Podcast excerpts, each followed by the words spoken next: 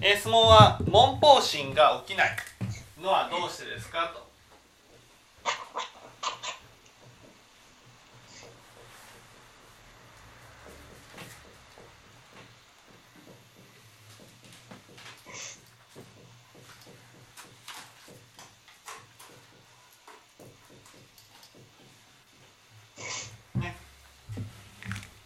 まず文法心って何だと思います？文法心中村さん。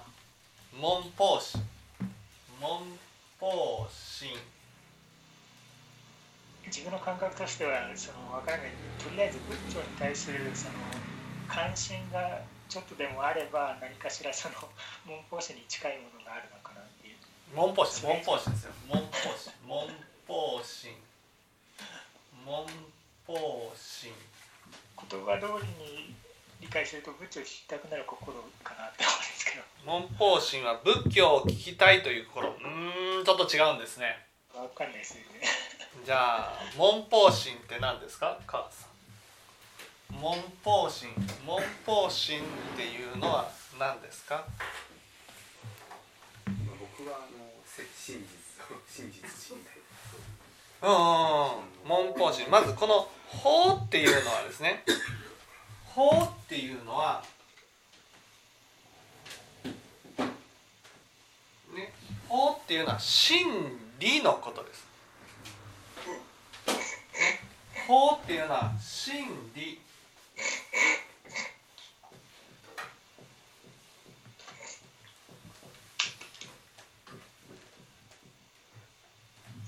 真理真理っていうのは真というのは中心っていうことです。中心。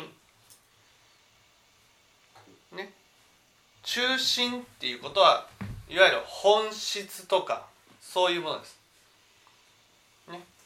理っていうのは理法っていうことで道理っていうことです。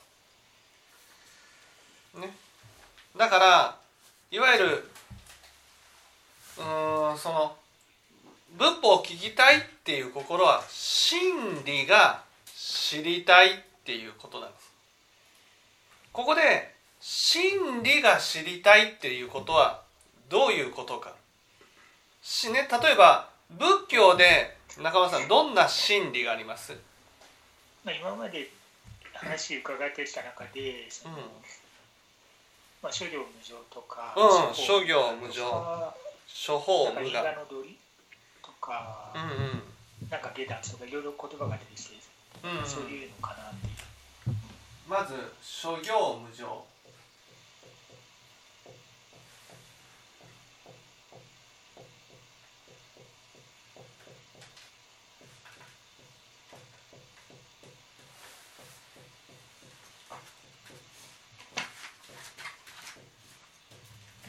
諸行無常。ね。諸行無常を知りたい。ね。知りたいっていう心で聞く、ね、これが仏法を聞きたいという心ってことです。じゃあ諸行無常ってね分かってるんじゃないの？中村さんだとさ。言葉の意味としては分かってるような気もするんですけどうん。あんまりその多分見えてないところがある気がします。自分の中で。諸行無常って何？諸行無常諸行無常っていうの諸行無常っていうの。なんかその心の自分の心の世界以外のものは、まあ、常にこの変化するっていう理解です。変化する、うん、固定固定してる状態にはなってない。諸行無常諸行無常ね。諸行無常ってお母さん何ですか？諸行諸行無常。諸行無常。諸行無常って何ですか？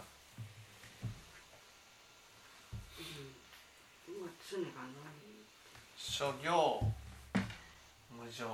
諸行無常。って何ですか？諸行無常。今まで当たり前だと思ってたことが然変わったり何が起きるのか分かんない諸行無常。諸行無常。お父さん。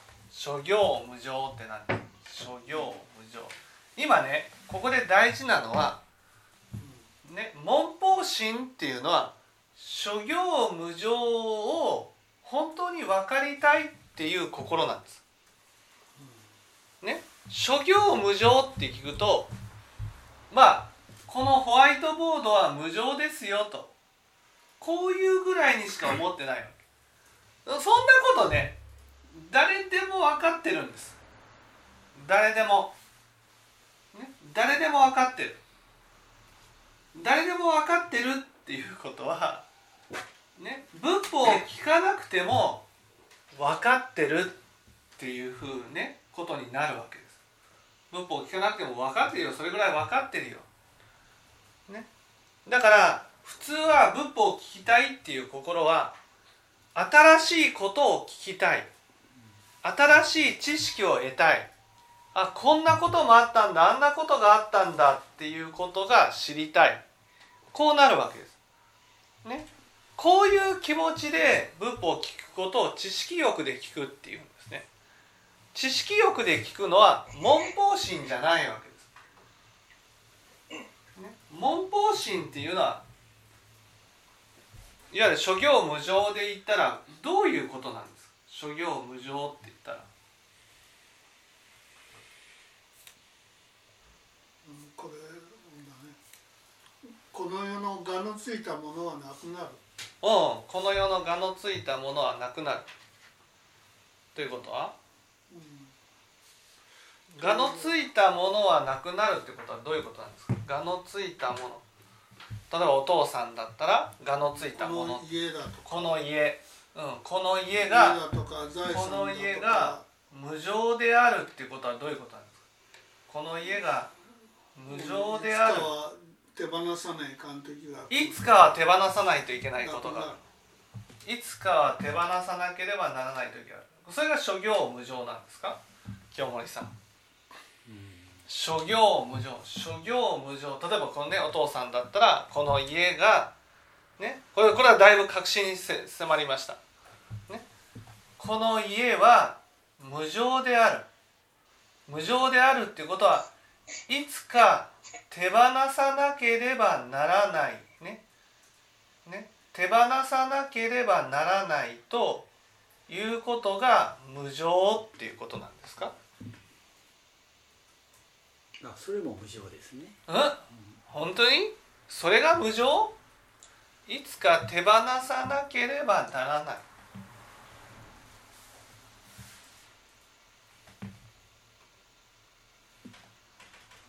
いつか手放す。そうそうみんな思ってるわけですよ。そう思ってあこれが諸行無常だと思ってるわけです。ね？諸行無常だと。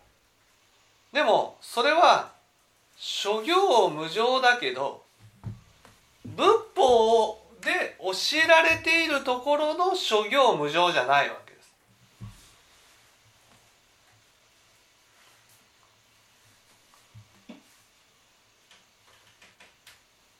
ね？今お父さんはこの家に我をつけている。ね？我をつけている。それがいつか手放さなければならないんだなとこういうふうに思う。これが諸行無常なんだ。ね。うん。違う。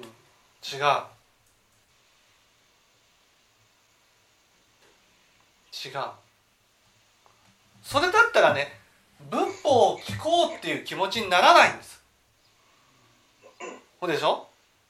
そんなこと分かってるじゃん。自分は死んでいかなくちゃいけないからこの家は置いていかなくちゃいけないと。ね置いていかなくちゃいけないと。ね。それは分かってるんです。これが諸行無常ということなんですか？清盛さん。文法心が起きる文法心っていうのはね文法心っていうのは諸行無常が本当に分かりたいっていう心で聞くことなんですよ。ね、諸行無常が本当に分かりたい分かりたいっていう気持ちで聞くってことなんです。ね、でも私たちが思っている諸行無常っていうのはお父さんが言うようにね死んでいく時には置いていかなければならない。ね、置いていかなければならない。こういうふうに思ってる。これは？何？これは？置いていかなければならないってことは？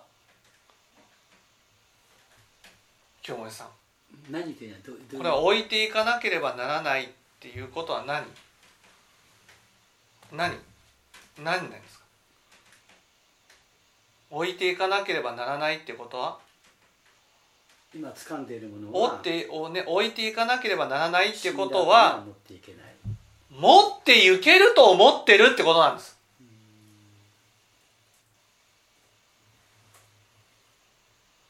ね？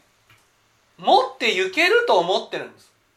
だから諸行無常なんて分かってないんです置いていかなければならないっていうことはね手に入れる前に戻るってことなんです。わかります？手に入れたことなんてなかったことになるってことなんです。置いていくってことは。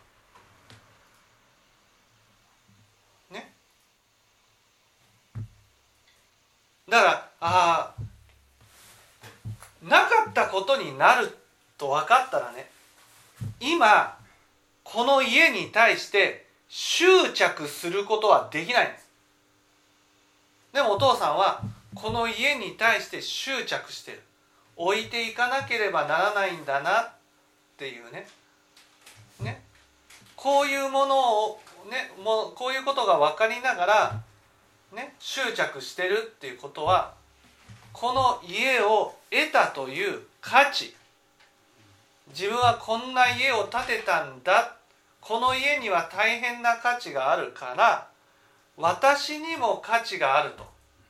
こう思ってるこの価値を持ってゆけるって思ってるってことなんです。つまり「が」はね価値っていうことは「が」だから。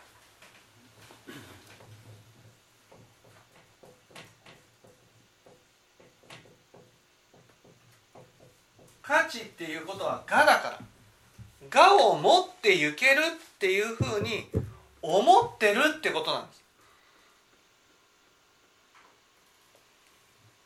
だから家は置いていかなければならないけど家を得たという価値は持ってゆけると思ってる。ということは家を持ってゆけるって思ってるのと一緒なんです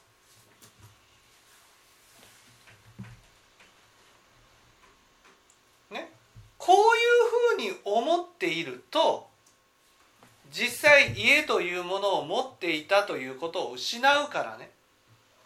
だから執着だけが残るんです。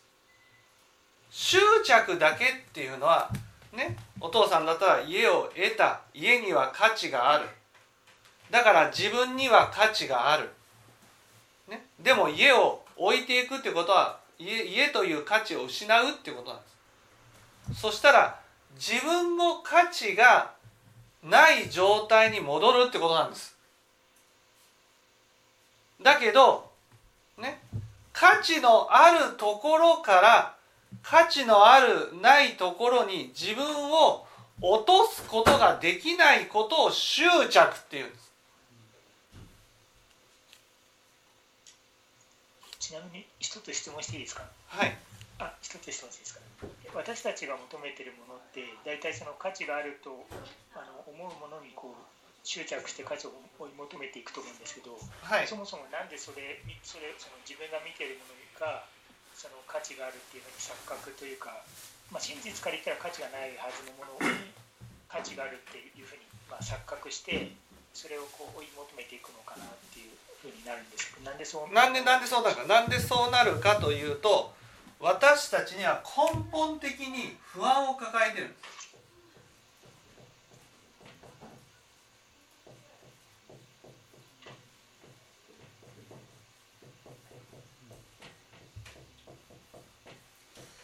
ね根本的に不安不安を抱えている、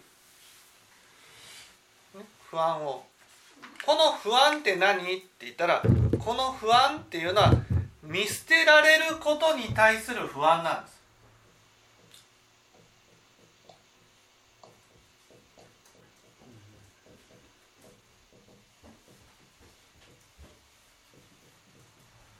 ね、見捨てられることに対する不安を抱えている、ね、そうすそうするとこの不安この不安は見捨てられることに対する不安っていうのは、ね、私たちはこれをまともにね。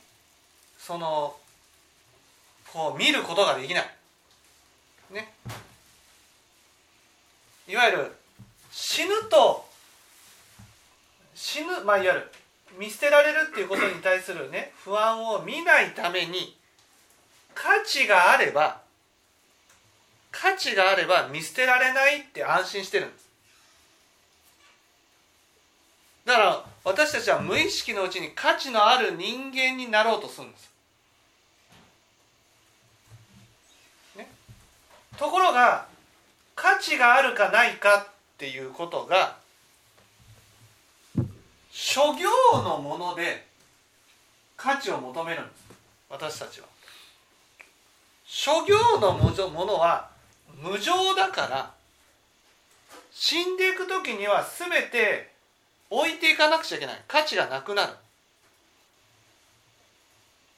ところが私たちは価値がないとね不安なんですよ。だから価値にぐっとしがみつく心があるんです。ちなみにその死んでいく時に置いていくってことは価値がないっていうのは確かにそう思うんですけどそもそもなんでその価値のないものに価値があるっていうふうに錯覚しちゃう。あなんで価値のないものに価値があるというふうに思うかっていうと、はいそうですそうですはい。ね、それが我なんです。がはい。私たちは根本的に我を持ってるので、ね、いわゆるこの世界のものに我をつけて価値を置いてしまうんです。これが、ね、仏教ではガチ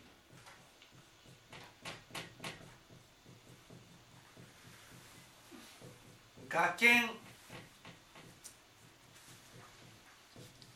我慢。我愛っていうんです。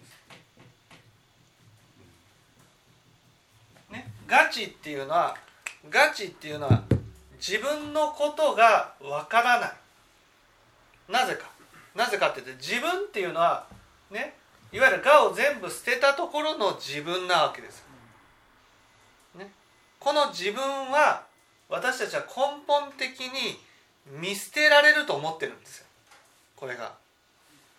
だから私たちはねいわゆる価値のある自分に執着していて価値を失ってしまった自分がどうなるかわからない。これをね死んだらどうなるかわからない心って言うんですよ。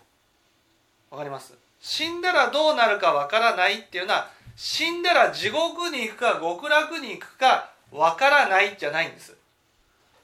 ね、死んだらこの私がね。私だと思ってるのは我だから我が崩れてしまってね。その先ど何がねどうなってしまう私がどうなってしまうかがわからない心なんです。だから私たちはね死んねこれ仏教っていうのは死の問題を解決するっていうわけですよ。死の問題。なんで死が問題なのかって言ったらなぜ死が問題なのかって言ったらねそれは価値のある自分にしがみついてその価値が崩れてしまった時の自分。価値が崩れたらどうなってしまうかということがもうね全くわからない。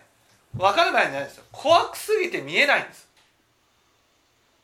それぐらい私たちは価値を失ってしまうと猛烈な不安が起きるんです。そして価値を失った自分をまともに見ることができないんです。そこでねお父さんだったら家に執着している。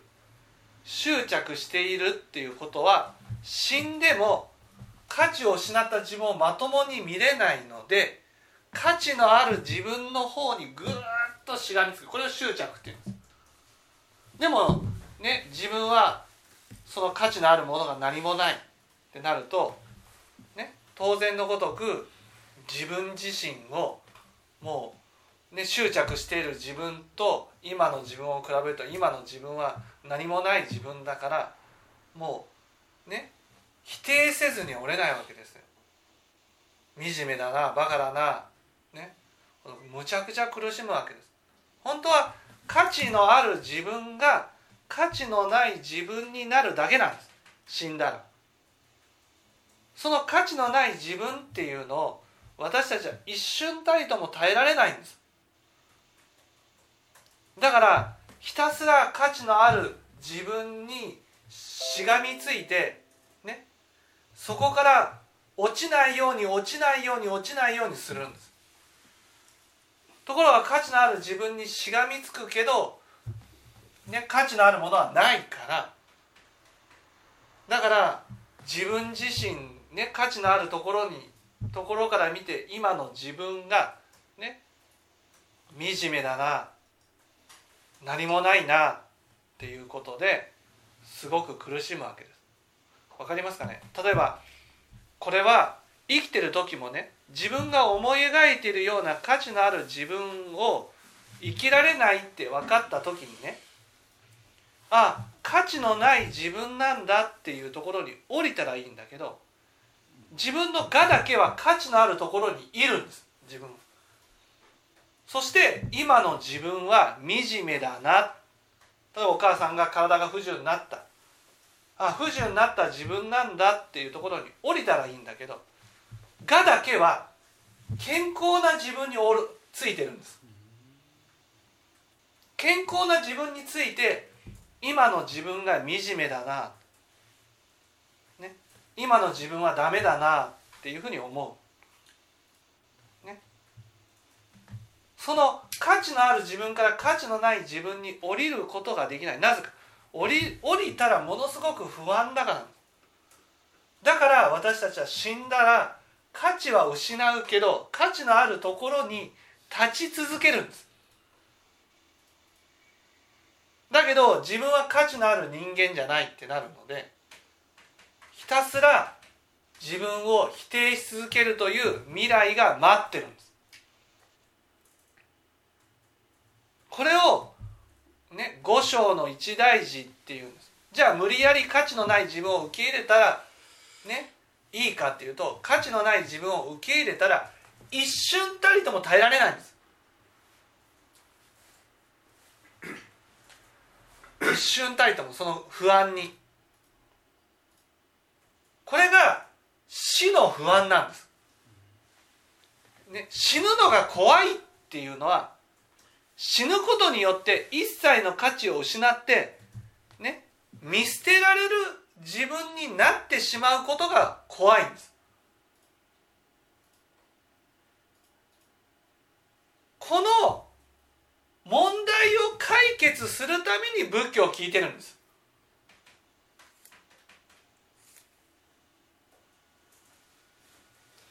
だから弥陀の本願に救われたいって本当はね。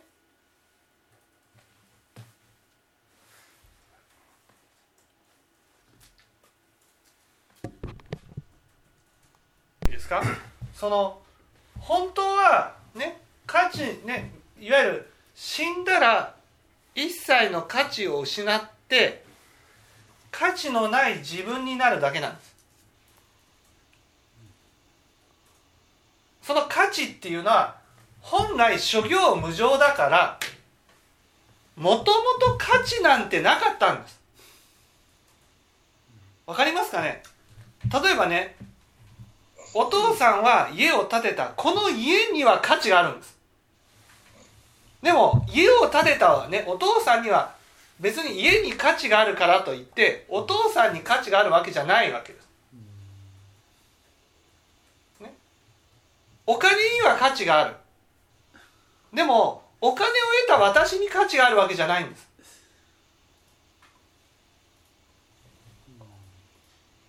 これはねよくこう話を聞いてね「上田さん1000万円もらったら嬉しいでしょ」うああ嬉しいです」と。ね、それはお金には1000万円のお金には1000万円の価値があるから嬉しいんです。だけど1000万円のお金を得たからといって俺は1000万円の男だと。こういうふうにはならないってことです。でも私たちはその見捨てられることに対する不安がある。これがね根本的な苦しみのもとなんです。見捨てられることに対する不安が。ね。だから価値のあるものを手に入れたら私には価値があるんだってしがみつかずには折れないんです。そして自分は価値のある人間なんだっていうところに立つんです。そして価値を失ってしまった自分が想像できないんです。どうなるかわからない。だから死んだらどうなるのかがわからない。どうなるのかがわからない。本当は本当は諸行無常だっていうことをちゃんと理解しないといけないんですね？理解するっていうことはそのものには価値があるけど私に価値ができるわけじゃないと。ね？そういうことを知らないといけないんです。でも文法を聞いていくと分かるんです。なぜかって言ったら何かって言ったらね何かに価値を置くとそれそれに価値があるからそこに執着しようがーいって言うんですよね。執着しようとする。これが自分なんだ。自分なんだって執着する心があるんです。でもね執着してるものが死んでいく時には全部なくなってしまうんだっていうことが分かると早く執着から離れないとって思うわけですよ。執着から離れないと。執着しているから苦しむんだ。執着から離れないと。だから諸行無常がちゃんと知りたいって思うんです。諸行無常ってのは死んでいく時に置いていくんじゃないんです。今からそれは私の価値にはならないっていうことを知ることなんです。ね、そしてそれでも価値にしようとしてる自分に気づくとそんなにまで不安なんだなってここが分かるんです。そこで初めて人生の目的が分かるんですよ。人生の目的は見捨てないことなんです。結局見捨てるという不安は、ね、見捨てられるのではないかという不安は私が簡単に見捨てるからなんです。ああそうか因果のとここで因果の鳥がね見捨てるから見捨てられるんだと。もうこのね不安不安な世界から離れていきたい。こんな苦しみの世界から離れていきたい。見捨てられない、ね、これを、ね、私たちは阿弥陀仏に救われるっていうのはね自分は自分のことを見捨てるけど阿弥陀仏は私のことを見捨てないっていうそういう方に出会うってことなんですよ。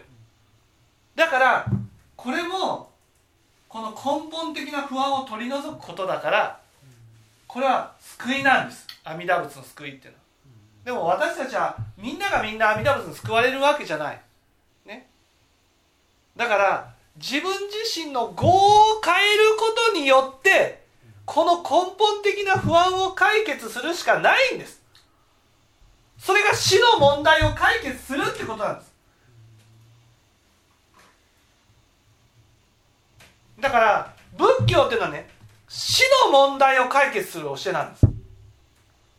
でも死の問題っていうのはね死んだ時に初めて問題になるってことじゃないんです。今から価値のあるものに執着してこれが私の価値なんだ。こう思って執着しているこの自分に気づいてね。これがこれが苦しみを生み出すんだな。これが価値を失った時にね価値のないところに立てなくてね。もう自分の価値を失ってしまったことが惨めで惨めで自分を責めずには折れないという苦しみを生み出すんだな。とああそれね苦しみを生み出してもねそれでも見捨てられる不安よりはマシだと思ってねしがみついてるんです価値のあるところに。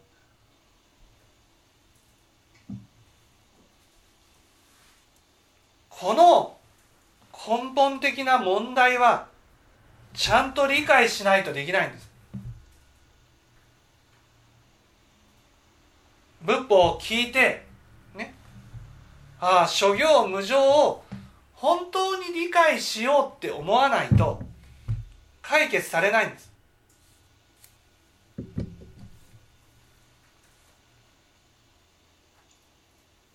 中村さんわかります？仏教をあの続けて聴聞していったりあと日常生活でいかにその誤解を保つような生き方をしていってそれでその自分の心を見つめることを通してその、まあ、自分がそのいろいろ執着しているっていう心とまあ向き合うことになると思うんですけどそういう心からまあ少しでもまあ離れていきたいっていう、まあ、方向に進むのがいいのかなっていうふうに個人的には思うんですけど。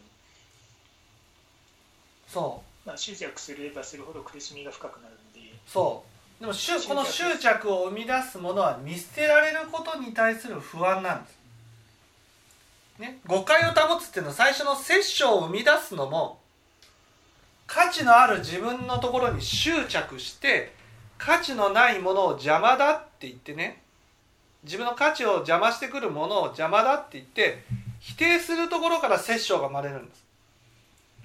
全ての苦しみを生み出す根本は見捨てられることに対する不安なんです。これなんです。これを偽情って言うんです。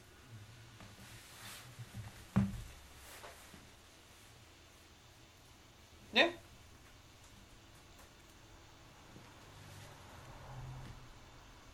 だからね、ルテンリンネの際なきは偽情の触りにしくぞなきって言われるんです。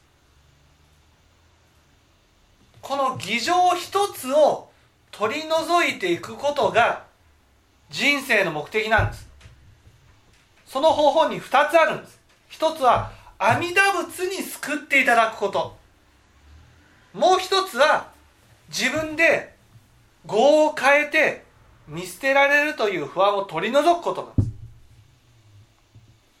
はい。こう変える変えることによって見捨てられなく見捨てられるというかどうどういうふうに解決してるってこと？だってこの見捨てられるという不安は、ね、見捨てられるという不安は自分が価値を失った時に、ね、価値を失うっていうことはいわゆる悪人になった時に見捨てられるっていう不安なわけです。私たちは、ね、何が善か何が悪かっていうのを見てね悪人に対してはもう冷酷になるんですよ。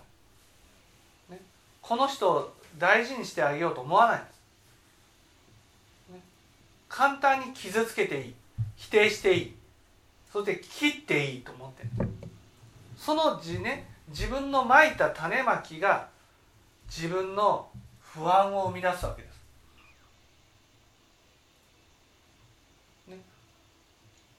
だから自分のまいた種まきが自分に返ってきてるだけだから自分自身が悪人だと見られたとしてもその悪人だと見られた自分を否定するんじゃなくて許すそして悪人だとね見てきた人を許す。これを仏教で苦白道っていうんです。ゆ許せるように業を変えていくという。そう許せるように業を変えていくっていうことです。業を変えるっていうのは許せるっていうよそう。に摂取をやめていくっていうこと。を摂生じゃないですよ。この見捨てられてる偽情です。偽情を減らしていくんです。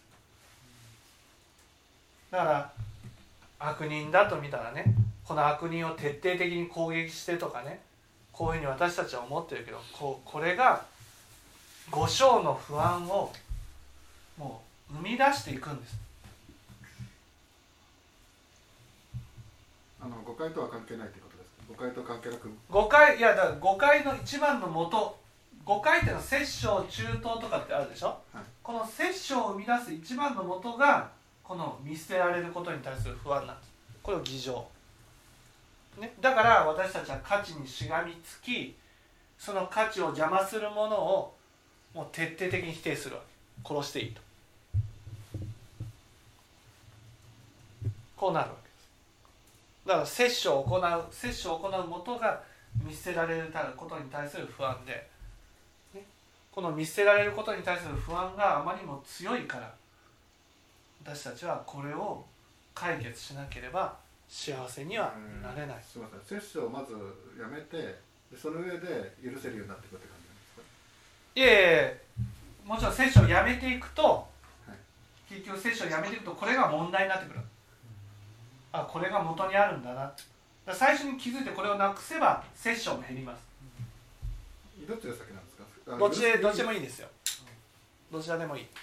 これが根本的なものだからじゃあ誤解ごまあ誤解を結局やめることになるかもしれませんけど許す許せるようになれば誤解が減っていくしあとは誤解もやれるようになってるってことになってそうそうそうし誤解をやっていくやっていけば許せること許す方も自然にやれるようになってくると、はい。まあ、どっちも同じような感じでするんで。すそうそう。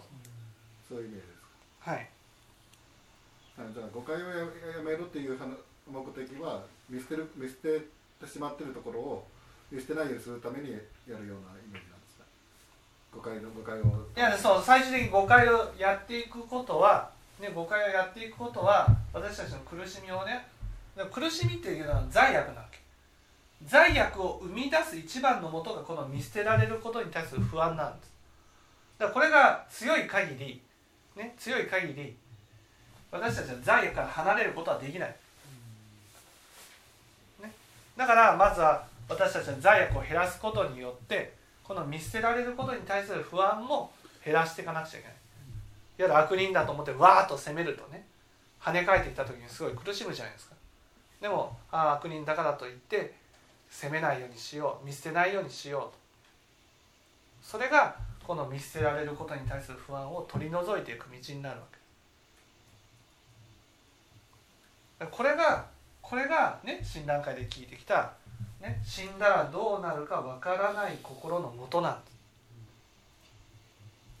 すちなみに一つ質問していいですか？はい。あ質問、えー、と見捨てられる心ってその人によって強弱があるっていうのはそれともなんか大体みんな同じ感じで？見捨てられることに対しては強弱があります。強弱ある。あ。強弱。その強弱というのは善と悪に対してね差別する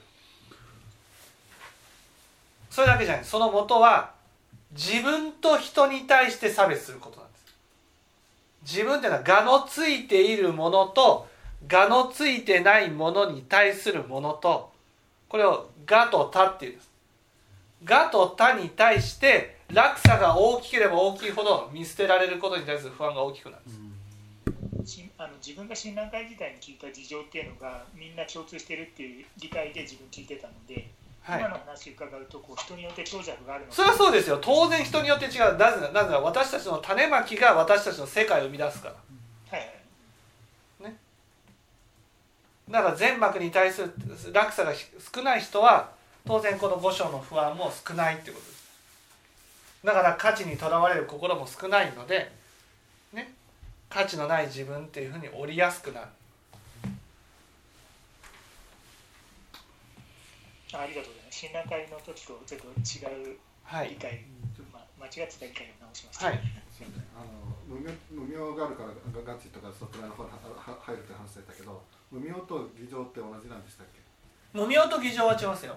無明っていうのはね無明っていうのはいわゆる諸行無常だったら諸行無常の真理が分かってないことなんです例えばお父さんだったら死んでいく時には置いていかなくちゃいけないっていうことが分かったと。これ無明が取れたってことにならないです。無明が取れたっていうのはああれ？無常が分かってるはずなのに執着してる。え？どうしてっていうことが分かったのを無明が晴れるっていうんで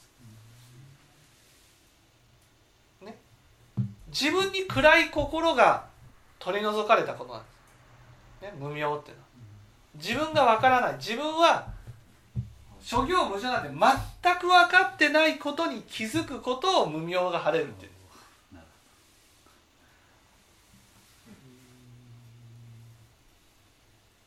ですガチとガチとか関係ガチっていうのは自分が分からない心この自分が分からないっていうのは本当の自分が分からない頃本当の自分が分からないっていうのはね例えばねルルイ・ヴィトンのバッグを持ったからといってね？私が価値ができたわけじゃないでしょ。自分は自分だと。この自分は自分だってこの自分っていうのは結局結局業じゃないですか。自分っていうのは。ね。い。わゆるその外のものの価値によって変わらないものって業しかないわけ。その業が自分だと分からずに分からない。だから自分のことが分からない。だから我が自分だと思う、ね、なぜ我が自分だと思いたいのかそれは結局私たちはこの本当の自分は見捨てられる側にあるから。だから我が自分だと思ってこれに価値を置いて見捨てられるっていうことを遠ざけて遠ざけて遠ざけて安心してるんです。だけどねその死んでいく時には一切の価値を失って見捨てられる自分になる。でも私たちは、ね、価値のない自分に降りることはできずに価値のあるところに立ち続けて価値を失った自分をもう否定して否定して否定して否定しまくるっていう結果を、ね、受けるわけ。だからものすごい苦しみを受けるわけです、苦しみを受けるところは分かるんですけどあ分かるあの分かったような気はしてるんですけどあのそあのそそうそういう本本来の真理が分からなくなっているところが無明といういうことですか？いや無明っていうのは無明っていうのはねその真理真理をね正しく理解してない状態。だから例えば諸行無常なんだけど諸行無無常でなんだけどそれがあの分かってるようで分かってない。む分かんない。ええだから諸行無常分かってないのに諸行無常分かった気になってるのが無明なんですねまあ長くなります。